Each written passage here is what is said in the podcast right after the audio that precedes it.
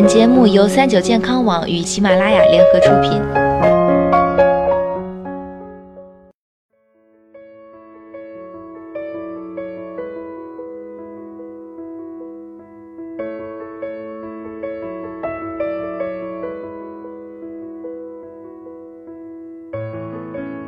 嗨，大家好，欢迎收听今天的健康养生小讲堂，我是主播探探。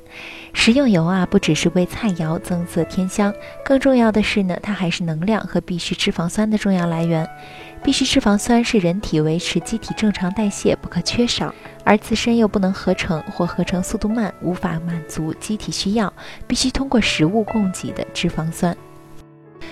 食用油提供了人体所需约百分之五十的脂肪酸，油中含有饱和脂肪酸、单不饱和脂肪酸、多不饱和脂肪酸。多不饱和脂肪酸及必需脂肪酸这三种脂肪酸对人体各有益处，缺一不可。其中，饱和脂肪酸为人体提供能量，单不饱和脂肪酸具有降低血胆固醇的作用，多不饱和脂肪酸可以增强记忆力和思维能力。一旦脂肪酸摄取失衡，就会导致营养失衡，进而导致糖尿病、肥胖等慢性病的发生。因此，脂肪酸需要每天均衡的摄入。中国居民膳食营养素参考摄入量明确指出，饱和脂肪酸、单不饱和脂肪酸、多不饱和脂肪酸的摄入要均衡。日常生活中呢，大家都注意食物多样化，可是无论吃什么菜，食用油都是不可或缺的。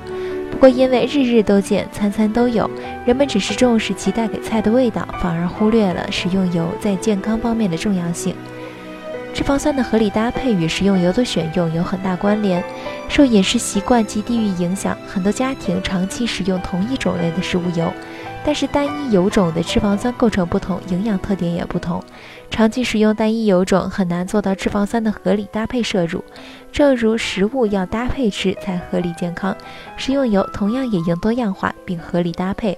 如果只是简单的把花生油、菜籽油、橄榄油等随机混合在一起，或是这周吃花生油，下周吃菜籽油，这些做法其实都是不科学的。提倡吃油多样化的根本目的是为了脂肪酸合理搭配，这样做也只是单一油的混合和轮换，根本无法真正做到食用油脂肪酸合理搭配。其实要科学健康的吃油，合理搭配很重要，调和油就是一个很好的实现合理搭配的方法。中国居民膳食指南中指出，调和油是用多种精炼的油脂调和而成。因为精选多种植物油调和而成，所以营养更丰富。同时，每种油又各有其营养特点，能分别满足不同人群的营养需求，更适合全家人食用。调和的关键在于和，如何挑选调和油也有诀窍。如今市面上的调和油品类很多，但并不是都可以真正的达到脂肪酸搭配合理的标准。